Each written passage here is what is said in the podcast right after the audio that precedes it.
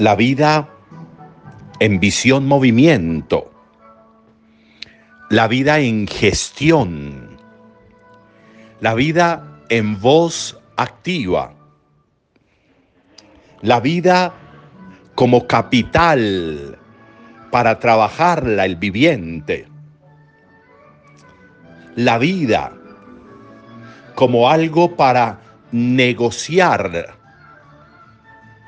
la vida como resultado de destreza, la vida en visión próspera, la vida en un ejercicio de vinculación con las demás vidas para nutrirse, para fortalecerse.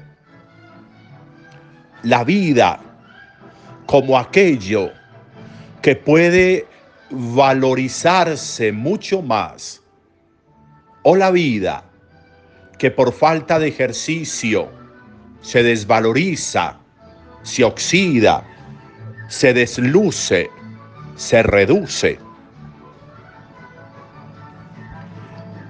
La primera lectura de hoy de la carta a los proverbios invita a que en la asamblea pública se elogie a una mujer fuerte, a una mujer que genera ganancias para su marido, para su familia, a una mujer trabajadora, a una mujer compasiva y misericordiosa con los pobres, a una mujer que cada día aventaja más a una mujer que cada día se valoriza más.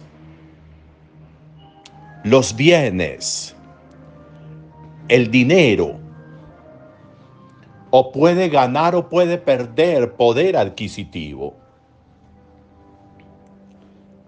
El desuso, el estar guardado, el estar escondido, el estar enterrado, el bien hace que pierda poder adquisitivo, hace que valga menos.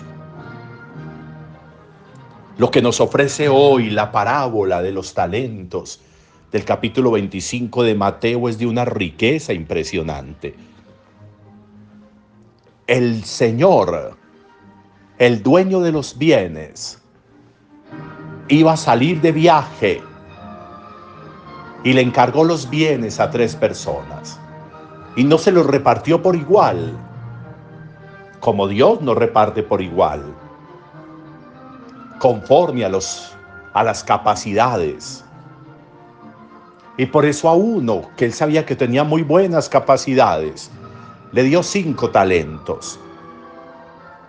El talento es la equivalencia, más o menos, la equivalencia a seis mil denarios y seis mil denarios significan, significan seis mil sueldos diarios, que equivaldrían si los multiplicamos por allá como a 16, como a 16 años de salario. Se correspondería a todo eso. Y este hombre cogió esos cinco talentos y los negoció. Esa fue la instrucción. Negocien negoció esos talentos y obtuvo cinco más. Y el otro, al otro se le dieron dos y obtuvo dos más. Pero al otro le dio miedo, le entregaron un talento. Pudo haber sentido que le dieron menos que a los demás y por eso se frustró. En lugar de ejercitarse, se frustró porque pensó que le iban a dar más. Donde le den más es más la ruina. Donde le hubieran dado cinco, la pérdida había sido más grande para ese señor. Le dieron uno y fue y lo enterró. Y cuando al cabo de mucho tiempo regresa el Señor, ajusta cuentas con ellos. Cinco me diste, aquí tienes otros cinco. Dos me diste, aquí tienes otros dos un dedario me dio, un talento me dio, se lo devuelvo, me dio miedo de usted y fui y lo enterré, aquí se lo devuelvo. Mentiras. Mentiras porque no le devolvió el mismo talento, le devolvió un talento desvalorizado, un talento que había perdido poder adquisitivo, un talento que ya no se podría comprar lo mismo con él que cuando el Señor se lo entregó y se lo confió. Le dijo mentiras, no le entregó el mismo talento. Se desvaloriza la vida, pierde poder la vida, pierde lustrosidad la vida, pierde capacidad de impacto la vida, cuando yo no ejerzo la vida, cuando mis omisiones me llevan a esconderme, a anularme, cuando mis complejos me llevan a por debajearme frente a los demás, cuando lo que hago es mirar lo que tiene el otro y como yo no lo tengo, entonces me anulo, me escondo, como sucede con ese talento. Hay que aprender a negociar la vida, hay que aprender a negociar las relaciones, hay que aprender a negociar las tristezas, hay que aprender a negociar las dificultades, los desencuentros, hay que aprender a negociar.